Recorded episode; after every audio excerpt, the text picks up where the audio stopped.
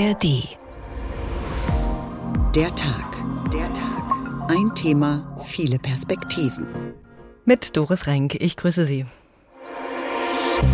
Am 4. Juli 1776 erklären die Kolonien ihre Unabhängigkeit. Diese Freiheit gilt zunächst einmal im Wesentlichen für weiße Männer. Auch aus der Perspektive der USA sind europäischen Verbündeten wichtige Partner. Immer mehr Menschen denken darüber nach, wie sie unabhängiger werden können. Mit dem Ziel, möglichst uns selbst zu versorgen mit Gemüse und Obst. Autarkie ist was Schönes, wobei Abhängigkeit ja nicht unbedingt nur eine Negativbedeutung hat. Ich denke, immer ein Stückchen weit könnte jeder Selbstversorger sein sein. Abhängig zu sein, das ist unter Umständen kein gutes Gefühl. Selbstbestimmung ist das große Wort unserer Zeit. Das gilt für den persönlichen Bereich, das gilt aber auch im internationalen Kontext. Welche Folgen eine zu große Abhängigkeit von anderen Staaten haben kann, das ist uns gerade durch den russischen Angriffskrieg und die damit einhergehende Energie- und Lebensmittelkrise vor Augen geführt worden. Und viele Staaten leiden bis heute unter den Folgen der Kolonialisierung. In Nordamerika haben es die Kolonien geschafft, sich aus der Abhängigkeit und der Bevormundung durch Großbritannien zu befreien. Der 4. Juli ist der Tag der amerikanischen Unabhängigkeitserklärung. Ganz ohne Abhängigkeit ist aber kein Leben möglich auf dieser Erde. Nicht im Tierreich, nicht in der Zivilisation. Wo verläuft die Grenze zwischen positiver, gegenseitiger Unterstützung und zerstörerischer Abhängigkeit? Darüber wollen wir sprechen und haben uns im Titel an Meister Yoda aus Star Wars orientiert keine Freiheit du hast. Der Unabhängigkeitstag. Sie finden unseren Podcast in der App der ARD Audiothek. Zunächst gehen wir mal ins letzte Jahrtausend zurück, in die Zeit des amerikanischen Unabhängigkeitskrieges, der 1775 begann.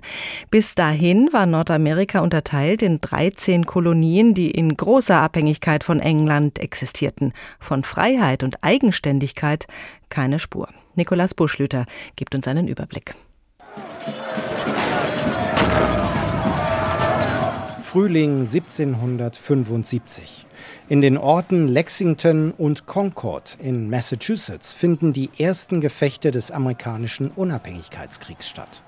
Auf der einen Seite die von den Amerikanern verhassten sogenannten Rotröcke, in rot-weiß gekleidete Berufssoldaten der britischen Armee. Auf der anderen Seite Milizionäre aus den 13 Kolonien der späteren USA.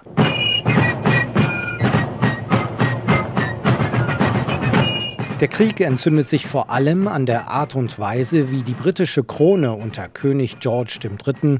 die Kolonien an der kurzen Leine hält. Die Kolonisten müssen Rohstoffe wie Holz und Baumwolle nach Großbritannien liefern und gleichzeitig Waren von dort kaufen zu überteuerten Preisen. Die Kolonien selbst dürfen keine Waren produzieren und keinen Handel mit Spanien oder Frankreich führen. Außerdem treibt Großbritannien hohe Steuern in Nordamerika ein, um seine eigenen teuren Kriege zu finanzieren. Die Kolonien fühlen sich von den Briten ausgenutzt und ausgebeutet. Sie rebellieren, zunächst gegen die Steuerpolitik. Der Rechtsanwalt Patrick Henry aus Virginia ruft zum Widerstand auf.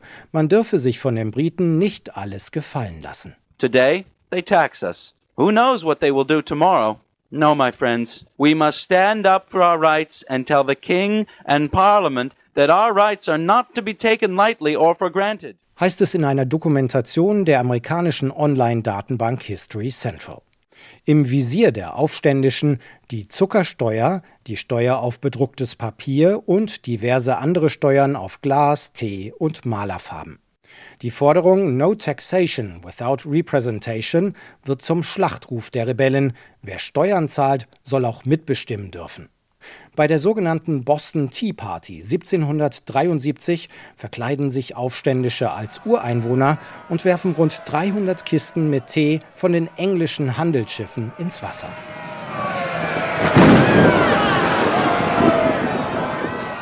Die amerikanische Revolution beginnt. Die Briten kontern mit Waffengewalt. Am 4. Juli 1776 erklären die Kolonien ihre Unabhängigkeit von der britischen Krone, indem sie eine Unabhängigkeitserklärung unterzeichnen. Darin die Feststellung, dass alle Menschen gleich seien und unveräußerliche Grundrechte hätten, wie zum Beispiel Leben, Freiheit und das Streben nach Glück. We hold these truths to be self-evident. that all men are created equal, that they are endowed by their Creator with certain unalienable rights, that among these are life, liberty, and the pursuit of happiness. Obwohl die Kolonisten auf dem Schlachtfeld immer überlegener werden, dauert es bis zur britischen Kapitulation noch weitere fünf Jahre. 1783 erkennt die britische Krone die amerikanische Unabhängigkeit dann im Frieden von Paris an. Damit sind die Kolonien in Nordamerika zwar endlich unabhängig, aber noch keine Nation. Zur Staatsgründung der Vereinigten Staaten kommt es erst 1787 mit der Verabschiedung der ersten Verfassung. Alles lange her, aber wirkt bis heute. Wie kam es, dass die amerikanischen Unabhängigkeitsbestrebungen am Ende zu einer Erfolgsgeschichte wurden, dass aus den 13 Kolonien wirklich eine Nation wurde? Wenigstens die groben Züge der Geschichte wollen wir umreißen mit Hilfe der Historikerin Professor Jessica Gino Hecht. Sie ist Leiterin der Abteilung Geschichte am JF Kennedy Institut an der FU Berlin. Frau Professor Gino Hecht, wir haben es im Beitrag gehört, die ehemaligen Kolonien haben sich zwar erfolgreich von der britischen Krone gelöst, waren aber eben nicht von Anfang an eine Nation. Wie hat sich die Nation geformt? Was war da entscheidend? Ja, die kurze Antwort dazu ist ganz viel Zufall, ganz viel Glück, ein bisschen gutes Personal. Die etwas längere Antwort ist, man muss vielleicht zunächst unterscheiden zwischen dem Mythos Unabhängigkeit, so wie er oft unterrichtet und gezeigt wird, und der Realität der Unabhängigkeit und auch des Unabhängigkeitskrieges mhm. ähm, auf der anderen Seite. Nicht? Im Mythos stellen wir uns starke weiße Männer vor, die oft sehr glorifiziert, die Schlüsseldokumente verfassen, wie zum Beispiel die Unabhängigkeitserklärung, dafür dann in den Krieg ziehen gegen eine britische Armee, den Krieg natürlich gewinnen mhm. und dann eine neue liberale Regierung schaffen mit all den Regeln, die wir heutzutage demokratisch nennen, nicht? Gewaltenteilung, Wahlrecht, Repräsentation und so weiter. Mm, die jüngere Revolutionsforschung hat inzwischen längst gezeigt, dass eigentlich die Realität eine deutlich andere war, dass also dieser Mythos der klugen liberalen Köpfe sich gar nicht äh, halten lässt oder zumindest nur begrenzt, denn diejenigen, die sich da eingesetzt haben in Nordamerika für An Unabhängigkeit, waren ja selber Kolonialherren, eigentlich gar nicht viel anders als diejenigen, die sie bekämpften. Das waren Siedlergesellschaften, das waren weiße Einwanderer, die erst ihre eigenen Leibeigenen, aber später auch einheimische Völker und außerdem natürlich Millionen von afrikanischen Sklaven rücksichtslos ausgebeutet haben. Also das heißt, wir haben es hier jetzt gar nicht so sehr mit einem klassischen postkolonialen Konflikt zu tun, sondern wir haben einen Bürgerkrieg unter weißen Kolonialherren des britischen Imperiums. Mhm. Also das ist erstmal der erste Mythos. Und der zweite Mythos ist, dass das eine ganz geordnete Angelegenheit ist, an dessen Ende eben ein Land steht, so wie Sie das eben formuliert haben. Die Nation ist dann da. Also Unabhängigkeit und auch Unabhängigkeitskriege, äh, auch im Falle der USA, war sehr planlos, sehr chaotisch und vor allen Dingen auch im zivilen Bereich außerordentlich langwierig und Gewalttätigkeit ähm, gewalttätig. Da gab es viele Konflikte, nicht nur zwischen britischen Soldaten und amerikanischen Kolonisten, sondern auch Konflikte untereinander. Also zwischen den Leuten, die unabhängig werden wollten und andere, die das nicht wollten. Und diese Konflikte haben sich für Jahre hingezogen. Ja. Da ging es gegen Arm, gegen Reich, Stadt gegen Land, Westen gegen Osten, sogenannte Loyalisten gegen sogenannte Patrioten. Also das ist keine kurze Geschichte, sondern das ist eine außerordentlich langwierige, planlose und auch von großer Gewalt, Lynchjustiz und Mobs, Familienmorden äh, gezeichnete Geschichte. Dass das am Ende schließlich doch ausgeht, dass tatsächlich am Ende ein unabhängiger Staat steht, der sich dann auf Nationsbildung einlässt, ist im Wesentlichen ähm, einem ganz konventionellen Grund neben Glück geschuldet und dass das es ist, dass man diese vielen verschiedenen Fraktionen tatsächlich auf einen gemeinsamen Nenner hat bringen können, nämlich ein gemeinsames Feindbild. Die Briten. Das ist ja oft sehr wirkungsvoll, ne? So wenn man sich gegen einen Feind von außen wehren muss, dann klappt es besser mit dem inneren Zusammenhalt. Absolut, absolut. Und wenn man dann noch eine gute Message dabei hat, nämlich eine gemeinsame Vision von Freiheit, was immer das jetzt sein mag, für wen vor allen Dingen, mhm dann ähm, ist das Ganze noch mal wirkmächtiger. All men are created equal. Ein großes Versprechen auf gleiche Behandlung und gleiche Chancen ist mit der amerikanischen Verfassung ja ausgesprochen, aber eingelöst wurde das nicht, oder? Also bestimmt nicht 1776 und auch nicht ähm, in den 80er Jahren, als sich dann die Nation ja tatsächlich politisch herausbildet mit einer vollendeten Verfassung, sondern diese Freiheit gilt zunächst einmal im Wesentlichen für weiße Männer und vielerorts auch nur für weiße Männer, die ein bestimmtes Maß an Eigentum haben und deswegen wahlberechtigt sind. Es gilt ganz sicher nicht im 18. und zum großen Teil auch nicht im 19. Jahrhundert für Frauen. Es gilt nicht für African Americans. Es gilt nicht für ähm, indigene Einwohner. Also diese Versprechen werden erst sehr viel später zum Teil eben erst im 20. Jahrhundert eingelöst und manche Leute sagen sozial eigentlich bis heute nicht. Hm. Wenn wir noch mal ganz auf die Anfänge schauen, damit sich sowas wie eine Nation bilden kann, ist natürlich auch die wirtschaftliche Unabhängigkeit ganz wichtig.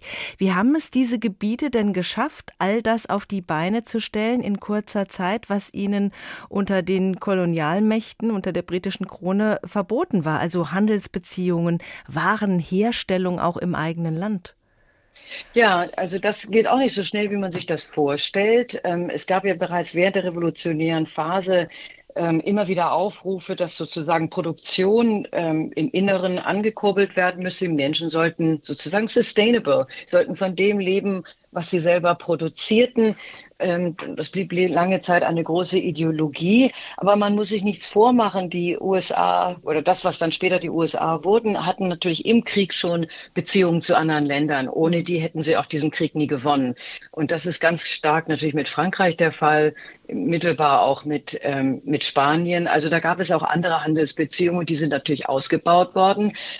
Die USA waren hoch verschuldet von Anfang an. Das hat eine massive und neue und zum Teil auch sehr rücksichtslose Finanzpolitik und auch eine hohe Steuerpolitik gefordert, auch von Anfang an. Hat viele Revolutionäre sehr frustriert, weil sie ja eigentlich keine Steuern zahlen wollten oder nicht so viel. Die waren aber nach dem Krieg viel höher als vorher.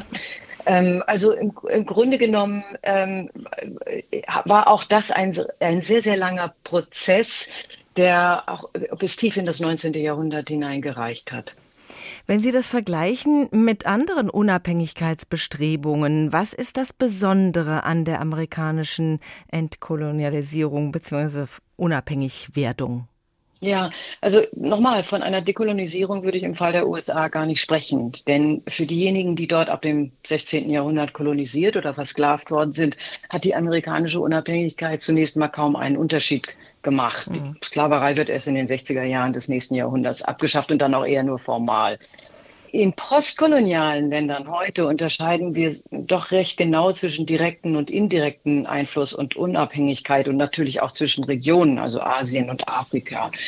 Ähm, grundsätzlich kann man aber sagen, dass der direkte Einfluss von Kolonialmächten in Form von wirtschaftlichen und finanziellen Abhängigkeiten in der Regel noch Jahrzehnte angehalten hat und in Afrika auch weiterhin anhält, spricht dann hier von Neokolonialismus. Das ist in den USA in dieser Weise nicht der Fall gewesen. Und dann gibt es natürlich noch diese indirekten Einflüsse in postkolonialen Staaten, die mindestens ebenso gravierend sind, wie zum Beispiel Ausbeutung, Zerstörung von Umwelt, Verbreitung von Krankheiten, ethnische Konflikte, Verletzung von Menschenrechten. Das sind alles Dinge, die weit über die Unabhängigkeit hinaus nachwirken und auch zu großen Instabilitäten führen und natürlich auch damit zu neuen Abhängigkeiten. Das hat es in Nordamerika auch gegeben, aber wie gesagt, eigentlich bleiben die Kolonialherren ja da vor Ort in Form der weißen Bevölkerung. Hm. Unabhängig sein oder bleiben, das ist, wie Sie es auch beschrieben haben, ein sehr schwieriger, langwieriger Prozess, ein hartes Stück Arbeit. Es hätte, das haben Sie auch so schön beschrieben, es hätte ja auch in den USA ganz anders kommen können. Es war auch ein bisschen Glück und Zufall zur rechten Zeit am rechten Ort. Welche Rückschläge gab es denn? Na, also die größten Rückschläge gab es zunächst einmal in Form dieser Planlosigkeit, von der ich vorhin schon erzählte. Die Schlachten, die die äh, amerikanischen Patrioten gefochten haben gegen die Briten, die hätten sie auch verlieren können.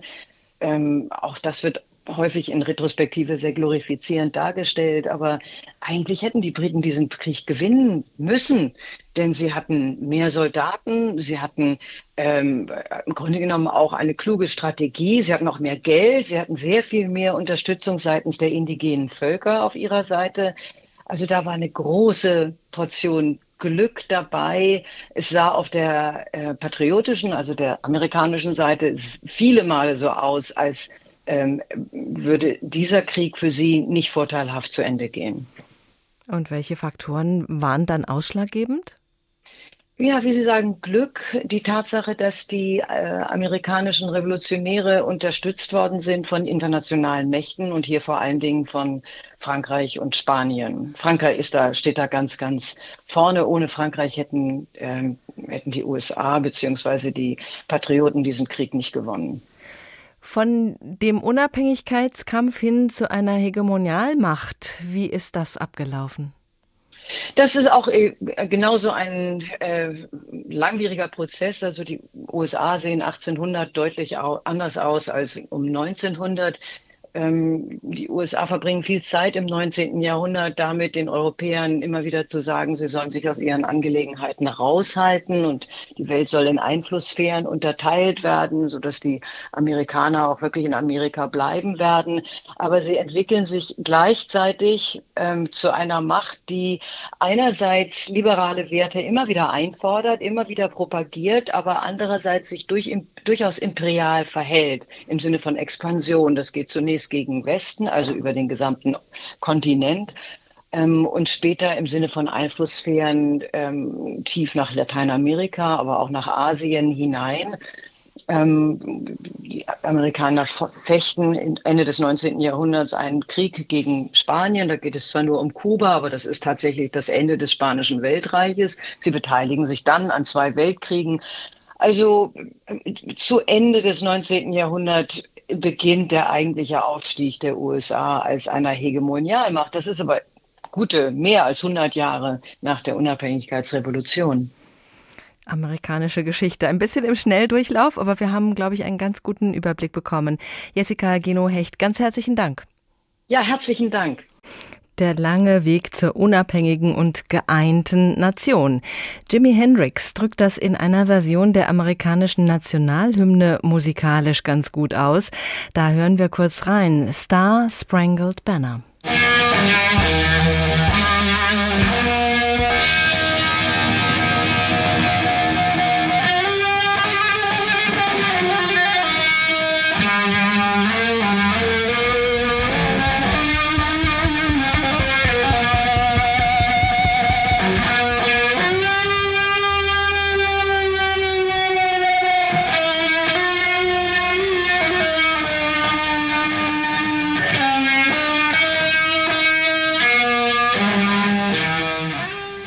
Der Weg zur unabhängigen Nation kann ganz schön an den Nerven ziehen.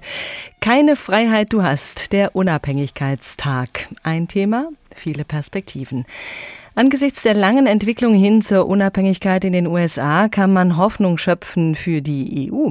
Da stehen wir vermutlich erst am Anfang des Prozesses. Die Zeitenwende hat ein neues Bewusstsein geschaffen für Abhängigkeiten, die man eigentlich nicht haben möchte. Aber natürlich gibt es auch innerhalb dieses Bündnisses Abhängigkeiten und nationale Interessen, die schwer kompatibel sind. Über dieses Spannungsfeld, in dem sich die EU befindet, berichtet unser Korrespondent in Brüssel, Paul Vorreiter. Die Europäische Union will wirtschaftlich stärker auf eigenen Beinen stehen, vor allem da, wo es um Zukunftstechnologien geht, also kritische Infrastruktur, 5G-Netze, Digitalisierung oder Batterien. Brüssel diskutiert darüber, wie Lieferketten gestaltet werden können, dass keine einseitigen Abhängigkeiten entstehen. Vor allem im Umgang mit China spielt das eine Rolle.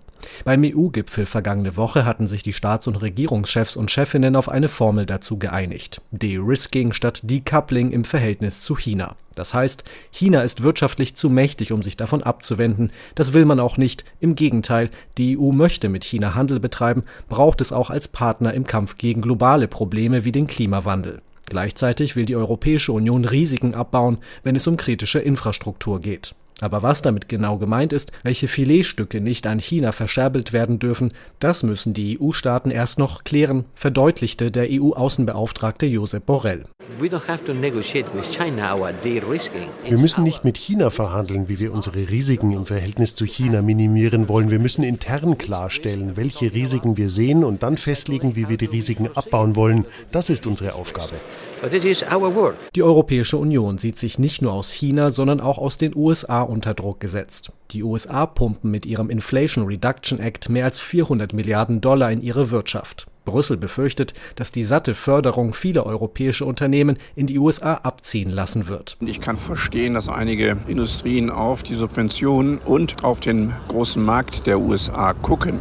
Aber wir haben natürlich auch Standortvorteile. Wir haben qualifizierte Arbeitnehmerinnen und Arbeitnehmer. Wir haben den Zugang zu Wissenschaft und Forschung. Wir haben eine Gesellschaft, die zusammenhält und äh, die eben keine Konflikte wie in Texas in sich birgt. Sagt der Vorsitzende des Handelsausschusses im EU-Parlament Parlament, der SPD-Politiker Bernd Lange. Stellt sich damit die Frage, wie die Europäische Union gegensteuern will. Helfen sollen schnellere Genehmigungsverfahren in grünen Branchen, gelockerte Beihilferegeln und ein neues Gesetz. We're modernizing our industry.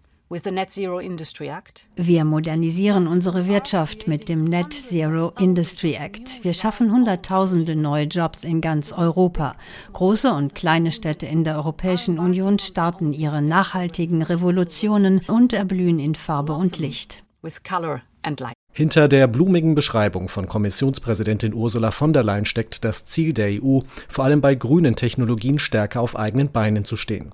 Die Kommission will, dass bis 2030 mindestens 40 Prozent des jährlichen Bedarfs der EU an sauberen Technologien von EU-Herstellern stammen. Tatsächlich ist die Skepsis aber groß, ob die Maßnahmen dazu taugen, beim Subventionswettlauf mit den USA überhaupt hinterherzukommen. Bernd Lange warnt davor, sich auf einen solchen Wettlauf überhaupt einzulassen. Es ist klar, dass wir einen Subventionswettlauf nicht bestehen können. Der ist auch sinnlos, weil das wirklich die, die Gießkanne ist, sondern wir müssen zielgerichtet sein und wesentlich schneller mit den äh, Genehmigungsverfahren. Viele Details des Pakets sind noch unklar, zum Beispiel welche strategisch wichtigen Zukunftstechnologien genau gefördert werden sollen. Kritiker bemängeln auch, dass die EU mit ihrem Plan wirtschaftlichen Protektionismus betreibt und damit ihren Prinzipien untreu wird. Während sich die EU wirtschaftspolitisch freizustrampeln versucht, muss sie sich in der Sicherheitspolitik hingegen ganz auf die USA verlassen.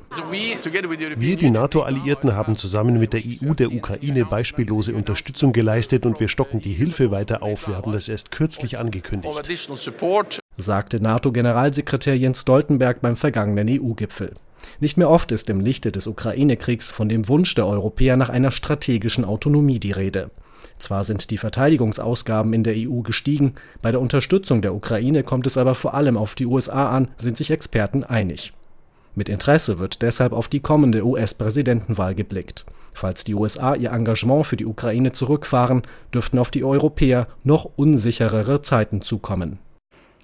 Autonomie, zumindest etwas Unabhängigkeit ist Thema auch in der Europäischen Union. Allerdings ist unsere globalisierte Welt eben ein Geflecht aus Abhängigkeiten. Wie abhängig wir von den USA sind in Europa und speziell in Deutschland, darüber spreche ich mit dem Politikwissenschaftler Professor Gunther Hellmann, der an der Goethe-Uni in Frankfurt lehrt.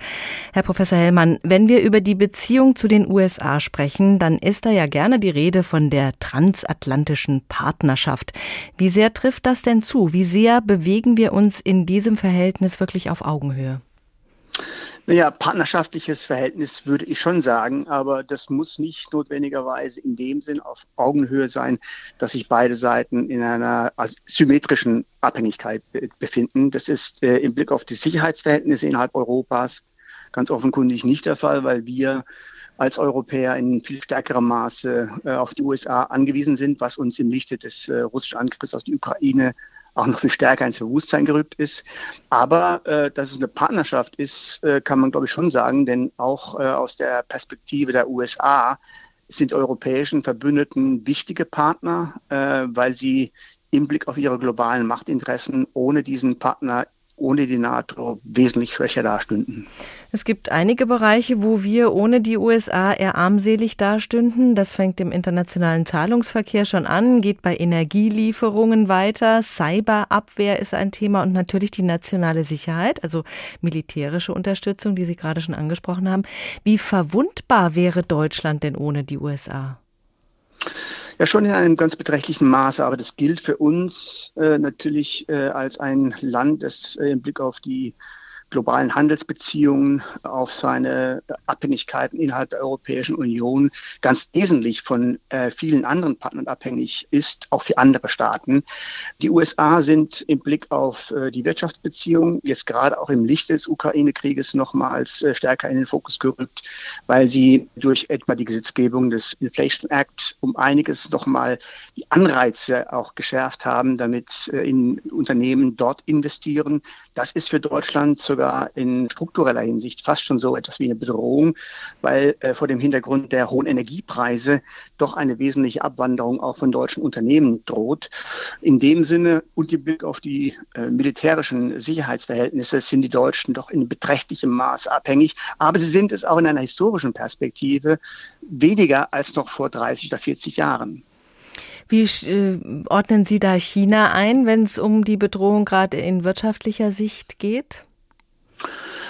Die Beziehungen zu China sind wichtig für die deutsche Wirtschaft, äh, aber sie sind äh, weit weniger intensiv und insbesondere auch in den Bereichen, die sicherheitsrelevant sind, äh, keineswegs so eng wie mit den USA.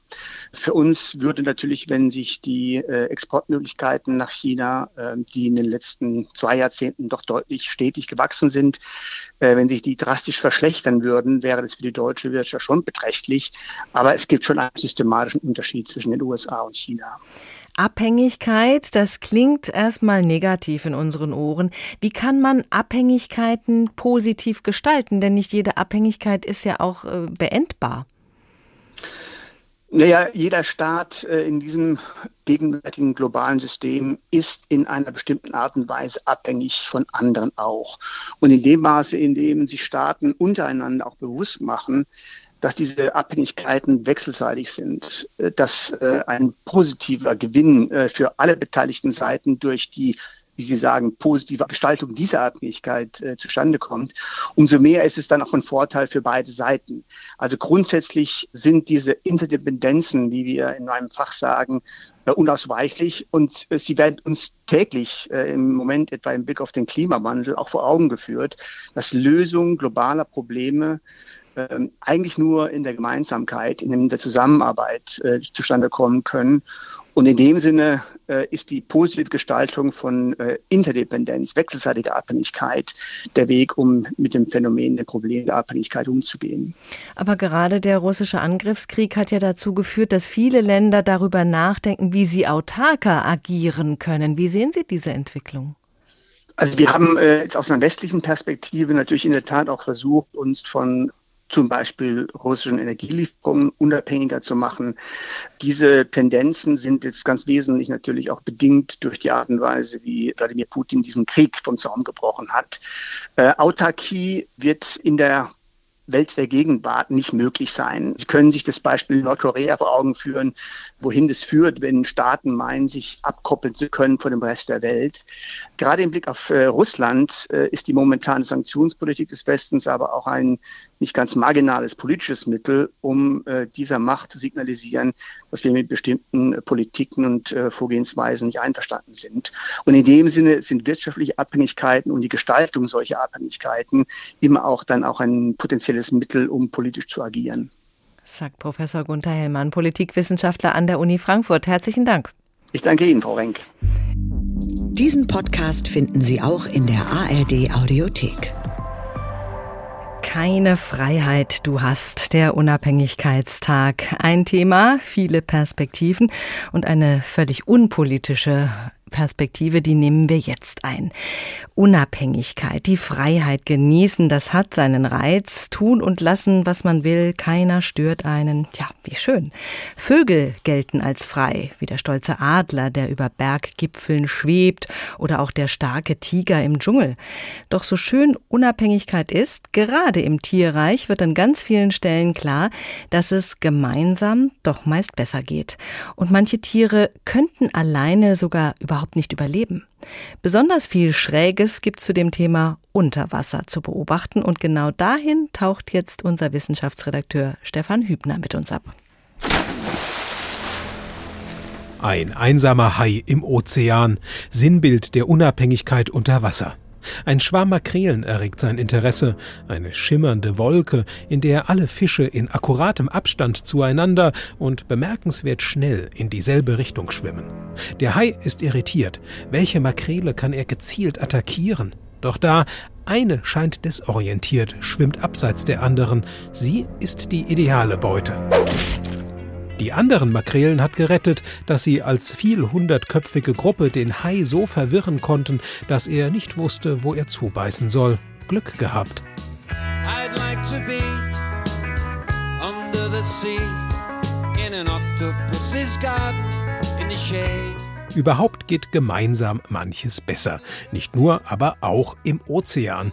Dort gibt es sogar Arten von Lebewesen, die ohne die Hilfe anderer gar nicht überleben könnten. Im Südpolarmeer etwa leben die Adelie-Pinguine. Bei ihnen ist Partner-Teamwork angesagt, wenn es ums Brüten geht. Die Weibchen bauen die Nester, anschließend verabschieden sie sich für etwas über einen Monat zur Nahrungssuche im Meer. Die Männchen brüten derweil allein und ohne zu fressen die Eier aus. Sind die Küken geschlüpft, kehren die Weibchen zurück und helfen den Männchen bei der Aufzucht.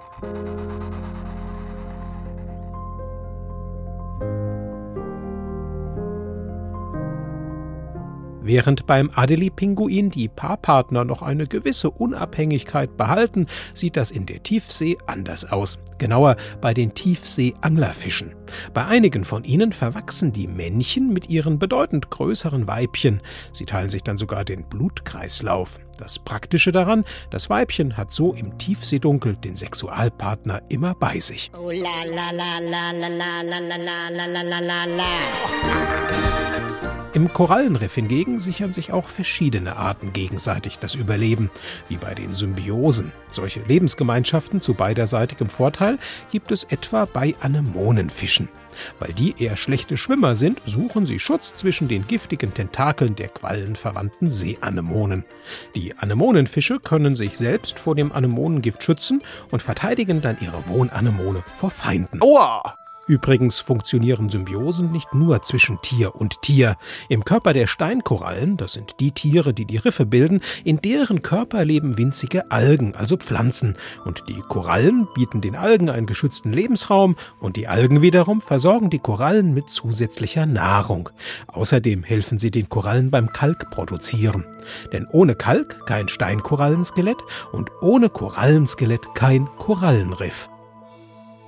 Abhängigkeiten in der Tier- und Pflanzenwelt. Stefan Hübner hat sich die Welt unter Wasser angeschaut, um Beispiele zu finden. Gemeinsam geht manches besser. Wir Menschen sind ja auch sehr abhängig voneinander. Wir sind soziale Wesen. Es ist nicht gut, dass der Mensch allein sei, heißt es schon in der Schöpfungsgeschichte der Bibel. Wir brauchen ein Gegenüber, wir brauchen Unterstützung, Gleichgesinnte, Experten, Freunde. Dieses Angewiesensein auf andere kann natürlich ausgenutzt werden, denn es entstehen Machtgefälle und das kann zu erheblichem Machtmissbrauch führen.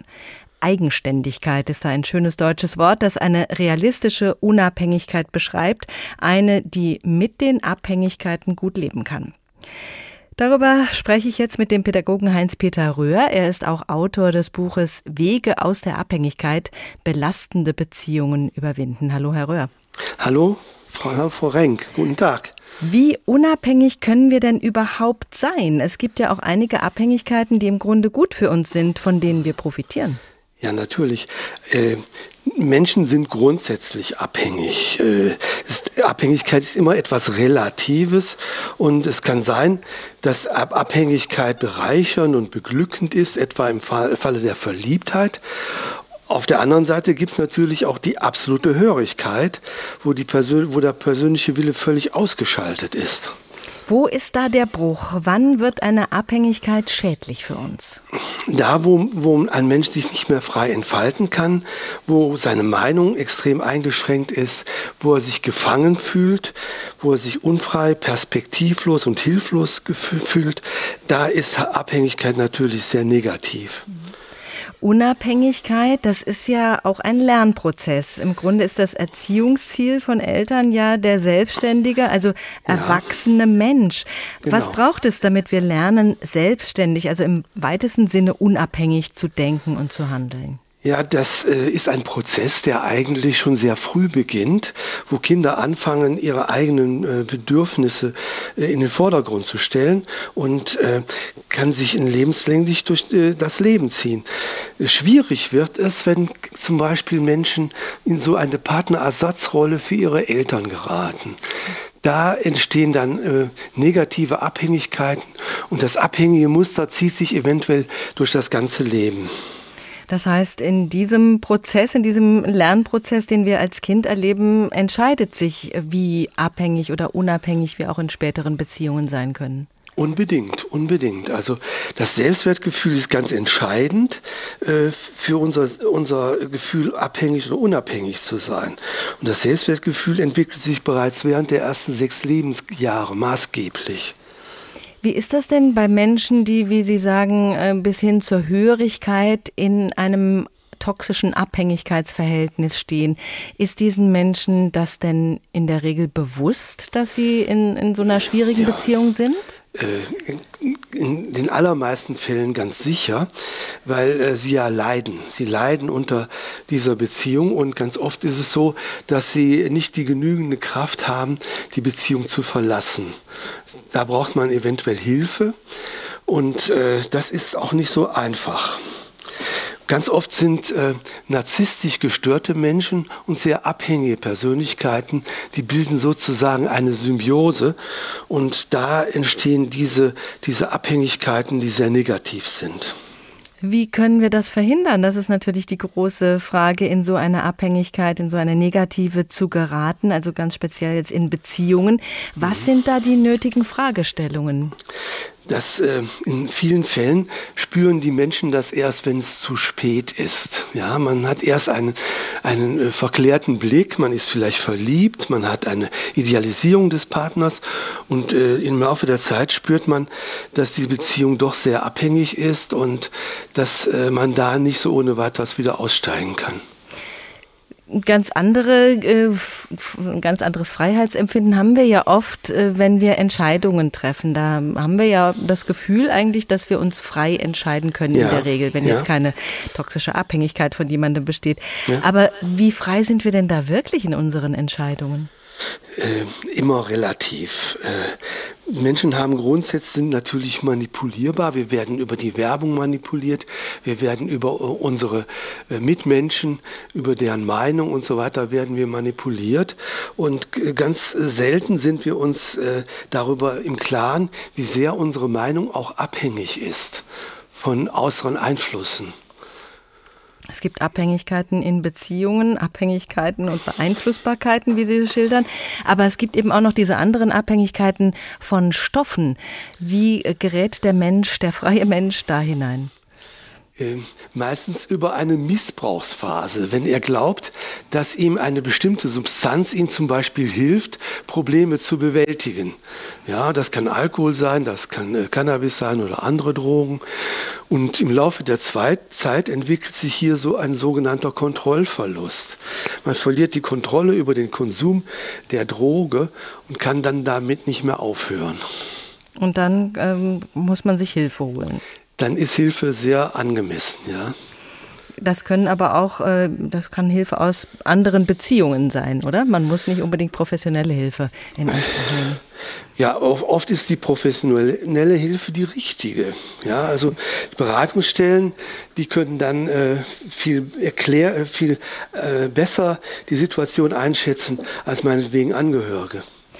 Wenn die mit drin hängen, die ja. zum Beispiel co-abhängig sind und äh, die selber in diesem Teufelskreis ein, eine wichtige Rolle spielen. Ja, da gibt es ja auch noch die Co-Abhängigkeit, da äh, kulminiert, kulminiert dann vieles.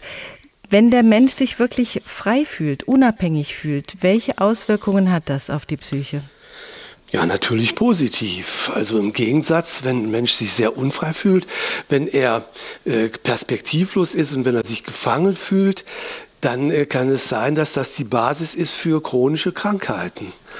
Ja, und umgekehrt ist natürlich das Gefühl, in einer äh, beglückenden Beziehung zu sein, kann das äh, sehr auf die Stimmung natürlich wirken und da kann sich auf den ganzen Körper und auf die Seele auswirken. Sehr positiv natürlich. Belastende Beziehungen überwinden heißt Ihr Buch. Welchen ja. Ratschlag geben Sie denn in diesem Buch? Dass äh, Menschen, dass Menschen erstmal verstehen, wo der wo es klemmt. Also man sollte äh, sich davon äh, freimachen, dass äh, die Experten das besser wissen als man selbst. Wenn man sich selber gut informiert, ja, wenn man selber Bescheid weiß, dann ist es vielleicht möglich, dass so dieser innere Therapeut äh, geweckt wird. Ja, und nicht äh, die Hilfe nur von außen kommt, sondern dass man versteht, wie der Weg aussehen muss. Also manchmal kann man sich auch autark selber helfen, ja? Ja, bestimmt. Man muss nur wissen, wie. Wege aus der Abhängigkeit, belastende Beziehungen überwinden, das Buch des Pädagogen Heinz-Peter Röhr. Vielen Dank. Ja, ich danke Ihnen. In Anlehnung an unseren heutigen Sendungstitel hier noch ein passendes Zitat von Meister Juda. Was einzigartig dich macht, stark dich macht, dies nutzen du musst, nur du selbst immer sein, du musst. Autark leben in völliger Unabhängigkeit, davon träumen so einige. Und bei diesem Unabhängigkeitsgedanken geht es dann um Selbstversorgung. Also darum, die eigene Ernährung selbst gewährleisten zu können, vielleicht auch gleich noch den eigenen Strom herzustellen. Allerdings in Gemeinschaft mit anderen. Auf dem Weiselhof zwischen Mainz und Ingelheim wird so eine Selbstversorgergemeinschaft praktiziert. Wolfgang Brauer hat sich dort umgeschaut. Mein Name ist Silke Steinbrann. Ich wohne hier auf dem Weiselhof. Den haben wir vor drei Jahren gegründet mit dem Ziel, möglichst uns selbst zu versorgen mit Gemüse und Obst und das in Gemeinschaft mit verschiedenen Menschen.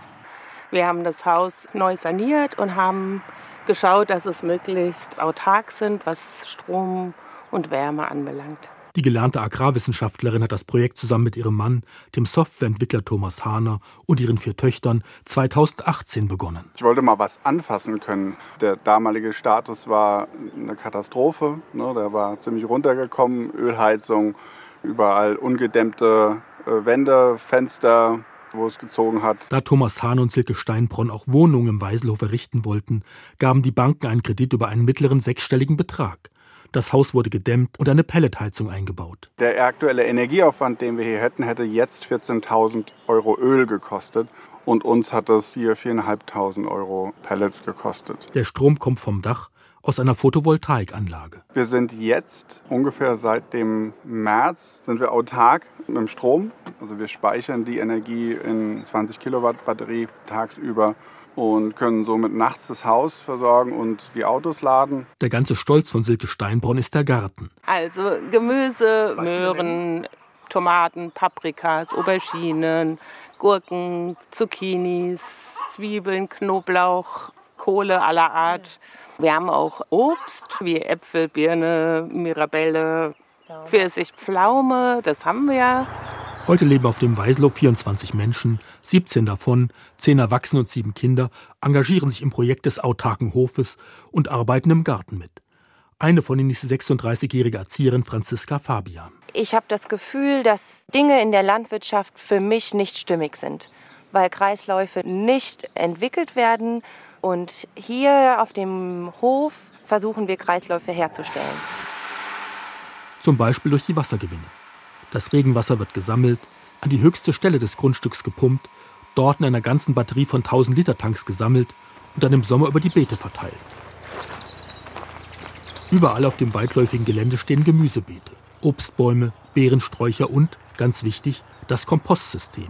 Die Bewohner des Weiselhofes haben sich in Gruppen zusammengefunden und jede bewirtschaftet bestimmte Beete.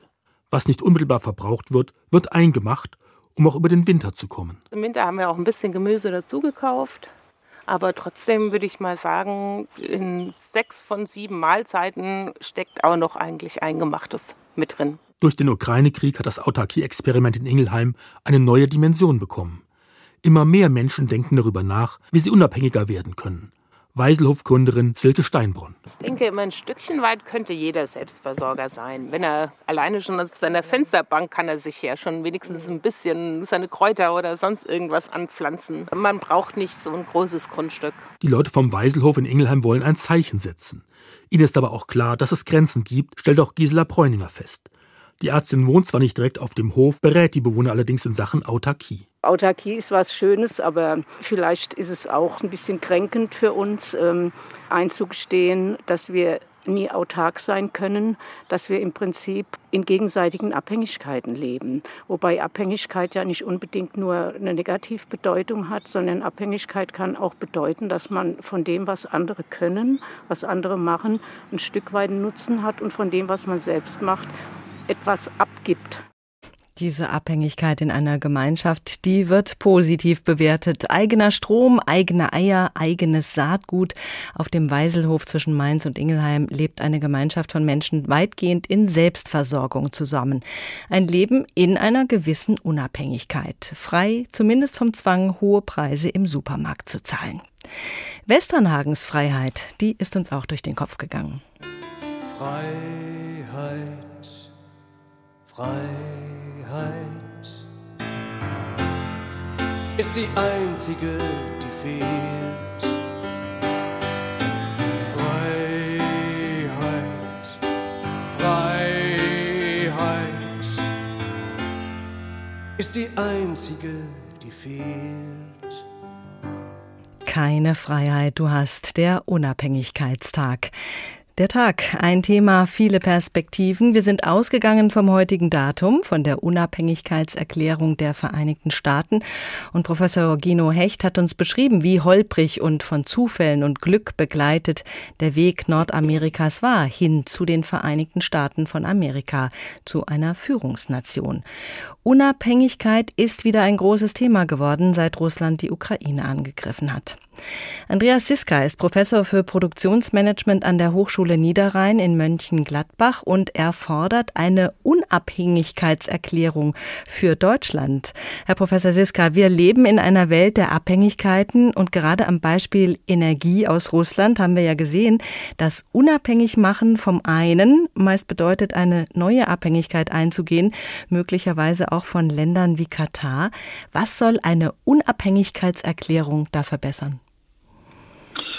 Das Thema Unabhängigkeitserklärung mache ich ja nicht nur fest ähm, an Energie, sondern das ist viel weitreichender. Unser materieller Wohlstand und damit unser Wohlergehen hängt ja sehr stark von Technologien ab. Und hinsichtlich dieser Technologien, gerade der modernen, aktuellen Technologien, sind wir ein Stückchen in Rückstand geraten, sogar so weit, dass wir von anderen Volkswirtschaften, von anderen Nationen abhängig sind. Sie bestimmen, äh, was, wann und wie wir wirtschaften dürfen. Mhm. In welchen Bereichen sehen Sie da die größten Gefahren durch Abhängigkeit für Deutschland?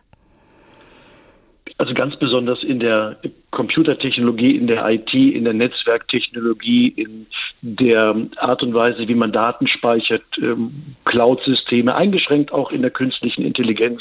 Da macht Deutschland ganz ordentliche Dinge. Aber all das, was von dem man erwartet, dass es die Wirtschaft des 21. Jahrhunderts ausmacht, sind wir Nutzer von solchen Systemen, aber nicht mehr Hersteller und Lieferant von solchen Systemen. Sie sagen nicht mehr Hersteller und Lieferant. Gab es Zeiten, wo wir unabhängiger waren, besser aufgestellt? Auf jeden Fall. Das beginnt mit der ähm, Industrialisierung, die so richtig Fahrt aufgenommen hat hierzulande Ende des 19. Jahrhunderts. Da war Deutschland in Chemie führend, in Pharmazeutik führend und, und mitführend äh, im äh, Maschinen- und Anlagenbau, in der Stahlverarbeitung. Fahrzeuge sind hier erfunden worden. All diese Dinge ähm, haben Deutschland in eine gute Position gebracht, beziehungsweise man hat sich diese Position erarbeitet als jemand, der in der Lage ist, aus, aus Materie, aus Metall, aus was auch immer, attraktive Produkte herzustellen und auch weiß, wie man so etwas tut und auch die Maschinen, mit denen man solche Produkte herstellt, äh, weltweit verkauft hat. Und mhm. das sehe ich heute nicht mehr. Wir galten ja lange als das Land der Ingenieure. Wie ist es dazu gekommen, dass Deutschland jetzt in einer schlechteren Position ist? Ach, wenn ich das wüsste. Ich stelle fest, auch äh, bei, bei meinen Studenten, dass das Thema Technologie nicht mehr so interessant ist. Das ist irgendwie da und Naturwissenschaften ist etwas, wo man in der Schule vielleicht einen großen Bogen macht. Was ich vermisse, ist, dass äh, die Begeisterung für dieses Thema, denn Technologie, Naturwissenschaften sind die Basis für Produktentwicklung, für Industrie und damit auch für unseren materiellen Wohlstand. Mhm. Wenn wir in Deutschland Dinge vorhalten, die anderswo günstiger zu bekommen sind, dann wäre es doch aber unsinnig, sie nicht dort auch zu erstehen, wo sie weniger kosten, oder? Ja, es kommt drauf an. Also ich äh, würde mich sehr unwohl fühlen, in einem Land zu leben, in dem ich von Lebensmittelimporten abhängig bin, in dem ich abhängig bin von äh, Pharmazieprodukten, die importiert werden müssen. Da hätte ich schon ein ganz, äh, hätte ich schon ganz gerne ein bisschen mehr Autarkie, die wir übrigens europaweit denken können. Eine Unabhängigkeitserklärung wäre ja erstmal die Bekundung einer Absicht, eine Wunschformulierung. Und wünschen kann man sich viel. Die Umsetzung ist entscheidend. Was würde die von Ihnen vorgeschlagene Unabhängigkeitserklärung denn da auf den Weg bringen im Idealfall? Ja, da bin ich wieder beim Thema Begeisterung für Technologie und Begeisterung für, für Naturwissenschaften und Technik. Ich würde mir viel, viel mehr ähm, ähm, junge Mädchen und, und, und, und, und, und jüngere Jungs freuen, die Spaß an dem Thema haben und sagen, das ist mein Weg, ob als Naturwissenschaftler oder als Ingenieurin oder was auch immer.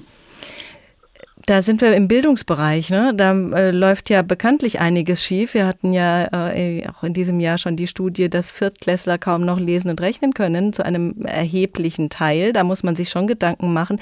Was haben Sie da bei Ihren Studenten erlebt? Äh, abhängig, unabhängig vom äh, vielleicht mangelnden Interesse an Technologie, ist auch äh, der, das Bildungslevel so weit runtergegangen, dass Deutschland da unbedingt nachbessern müsste? Auf jeden Fall. Und das äh, macht keinen Spaß, sich das anzusehen.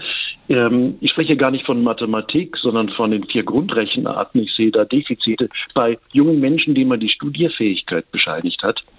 Ich äh, sehe Schwierigkeiten im Textverständnis, was für mich die Grundlage ist, äh, vieles zu erfassen und zu verstehen. Und ich muss leider auch feststellen, das ist jetzt keine Beschimpfung der jungen Generation, Widerstandsfähigkeit und Frustrationstoleranz äh, sehe ich nur noch vereinzelt. Mhm.